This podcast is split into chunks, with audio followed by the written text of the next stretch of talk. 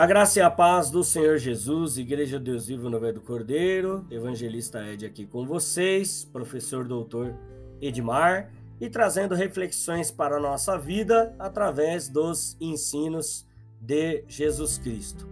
O texto que eu escolhi, ele se encontra no livro de Marcos, Evangelho de Jesus, perdão, é, segundo relatou o evangelista Marcos, João Marcos, no capítulo 4, e o versículo que eu quero ler é o versículo 38.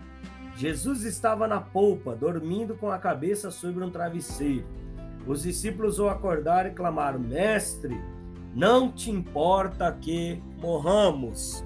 Esse foi o texto que é, eu escolhi e o tema que eu escolhi é exatamente esse. Não te importa que morramos. Depois você acompanha aí na sua casa, do versículo 35 né, até o versículo 41.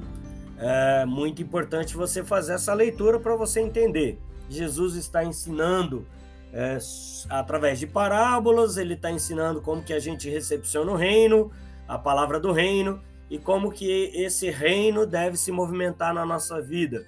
É, Jesus aqui leva os seus discípulos para um outro lugar. Olha, não vamos passar para outro lugar. Alguns outros barcos estavam acompanhando, né? Não é só o barco ali de Jesus e o barco escolhido pelos discípulos, mas outros barcos também acompanhavam. Então, outros barcos também estavam nessa tempestade. E é, é, esse trecho que eu li no versículo 38, ele diz claramente, né? Olha, é, o Senhor não se importa que morramos, ou seja, podemos traduzir: o senhor não está vendo o que está acontecendo comigo, o senhor fechou os olhos para o que está acontecendo na minha vida, por que, que o senhor está fazendo isso comigo? Então a gente pode traduzir esse tema de várias maneiras, né? Normalmente, quando a gente está passando por dificuldades, é que a gente começa a questionar o amor de Deus, ou, ou questionar: será que Deus deixou de olhar? Será que Deus não olha? Eu sei que Deus pode, mas parece que Deus não está olhando para mim. Bom, então é um, é um texto cheio de perguntas, né? Nós vamos ver aqui três perguntas importantes e, e algumas respostas é, de Jesus para quem se encontra no mar da vida, para quem se encontra aflito, para quem se encontra em dificuldades. A primeira lição que eu gosto de, de, de tirar alguns ensinos é que você vai passar por experiências práticas. É, aquilo que você ouve na igreja, a palavra que você lê, uma hora ou outra você vai precisar praticá-la. É, existem lições que a gente aprende com Jesus e essas lições só vamos aprendê-las no meio da tempestades. É, Jesus quer ali que essa semente, essa palavra que você ouviu, que você é, colocou no seu coração, que ela gere frutos. Então Deus vai nos colocar em circunstâncias difíceis para que a gente aprenda a praticar a nossa fé, para que nós não sejamos apenas ouvintes, mas praticantes da palavra. É, então, se eu quero crescer na fé, obviamente eu preciso me preparar, porque eu sei que tem tempestade, porque tem ondas que vão é, estar ali sobre a minha vida. Deus às vezes nos leva à tempestade. Tem coisas que a gente só vai aprender na tempestade. A gente não aprende somente ouvindo alguma coisa. A gente aprende quando é, ondas maiores do que a gente acabam nos acertando. E Deus quer sempre nos ensinar e mostrar o quanto Ele é Deus nas nossas vidas. Então, a, a gente precisa realmente aprender com as tempestades da vida. Uma outra coisa, né, que os discípulos estão aqui é, falando, mestre, não te importa que pereçamos. Água caindo sobre eles e Jesus dormindo, ou seja, Jesus dormindo no meio da tempestade. Eu, eu entendo que os discípulos aqui deveriam dormir, né? Deveriam dormir também, deveriam confiar em Jesus, deveriam saber ali que, né, obviamente, né, irmãos, obviamente, que se Jesus está no nosso barco, a gente está seguro. É, dormir na tempestade não significa que a onda não vai bater na gente, mas significa que Cristo está conosco mesmo no meio da tempestade. Ele está conosco, ainda que eu perca o emprego, ainda que a minha saúde não esteja boa, ainda que familiares né, é, estejam com uma dificuldade na minha casa, na minha família, eu preciso confiar em Jesus e saber que eu jamais vou perdê-lo. Ele me ama de todas as formas e ele está comigo mesmo no meio da tempestade.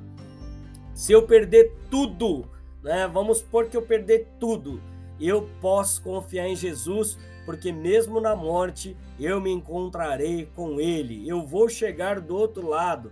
Jesus vai me levar do outro lado. Eu tenho uma palavra de garantia.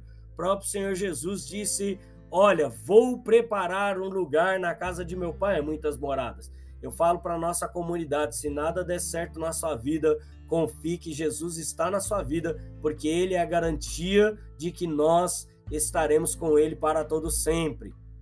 Marcos, né, diz: Mestre, não te importa que morramos. Mateus vai dizer: Senhor, salva-nos, vamos morrer.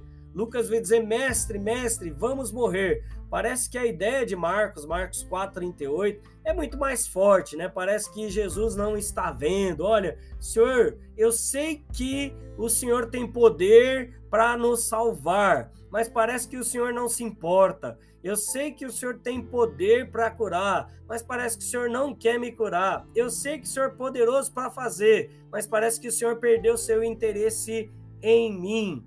Então, ah, normalmente as dificuldades e as circunstâncias é que fazem nós pensarmos dessa maneira. Estamos morrendo aqui e o Senhor não liga. É engraçado, né? A gente nunca questiona o poder de Deus, a gente nunca questiona é, o mover de Deus, quando as coisas estão correndo corretamente, né, do jeito que a gente quer, mas quando não sai do jeito que a gente quer, a gente abre a boca e começa a questionar se Deus realmente é, se importa com a gente. Claro que ele se importa, ele está comigo no meio da tempestade, ele está comigo em cada provação, ele está comigo em cada dor, ele está comigo o tempo todo, né? É, não vamos perecer no mar da vida, porque Jesus está conosco e se perecermos, ele continua conosco e nós temos que acreditar nisso.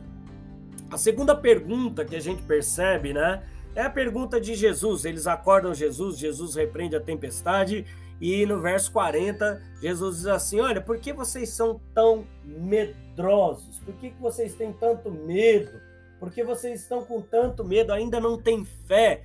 Aí, né, o texto, obviamente, que Jesus estava levando eles para uma experiência de crer no Senhor de todo coração, de toda alma, de todo entendimento. É, como é que está sua fé? É, é, meio assim, olha, olha, por que, que vocês estão assim? Poxa, eu estou todo esse tempo com vocês, vocês viram tantas coisas que eu já fiz na sua vida. Então, pergunta aí, né, na sua casa, na sua família, como está a sua fé? Você precisa continuar crendo, meu irmão, mesmo no meio da tempestade. É necessário permanecer. Ele está no barco comigo. As ondas é, maiores que o barco, né? Segundo alguns evangelistas, a onda batia, quebrava em cima do barco. E essas ondas podem fazer você perder a sua fé, podem fazer você deixar de acreditar. É, você precisa aprender, né? Quando o apóstolo Paulo fala lá em Filipenses que é necessário, né, que aquele que vive em Jesus também tem, vai sofrer com ele, né? É, recebemos o privilégio de sofrer com ele, tá lá no livro de Filipenses. Leia Filipenses, tá? Perdemos muita coisa, mas não perdi, não perdi Jesus. A pandemia fechou muitas portas, muitas perdas, mas Jesus continua comigo o tempo todo. E a terceira pergunta, e eu termino aqui, é, eles vão dizer quem é este. Quem é este? Está no verso 41, Marcos 4, 41. Quem é este que até o vento e o mar lhe obedece? Grande tempestade, grande bonança, grande temor, né? Palavra mega, palavra grega aqui. Grandes coisas vão acontecer na vida da gente e nós temos que estar preparados, porque se a tempestade é grande, a bonança também é grande e nós precisamos uh, continuar temendo não é esse Jesus que está conosco e que repreende a tempestade. Você acha que Deus não se importa, mas ele se importa sim, tá? Queridos, que Deus te abençoe em nome do Senhor Jesus. Lá em Marcos capítulo 4, eles vão passar por mais uma tempestade. Então, aprenda, né? Não é porque uma tempestade passou que outras tempestades não virão na sua vida. É, na tempestade, não abandone Jesus, continue crendo. Por quê? Porque a pior tempestade que podia acontecer sobre você é que a ira de Deus vai ser derramada sobre a terra. Mas Jesus já te poupou dessa ira de Deus derramada. Você não é mais condenado. Né? Romanos 8:1. Aquele, né, nenhuma condenação há para aqueles que estão em Cristo Jesus. Então, a pior tempestade que podia te acontecer, Jesus morreu e ressuscitou por você e por essa tempestade. Basta apenas você crer no nome dele. Que Deus te abençoe e você tenha uma semana abençoada em nome do Senhor Jesus.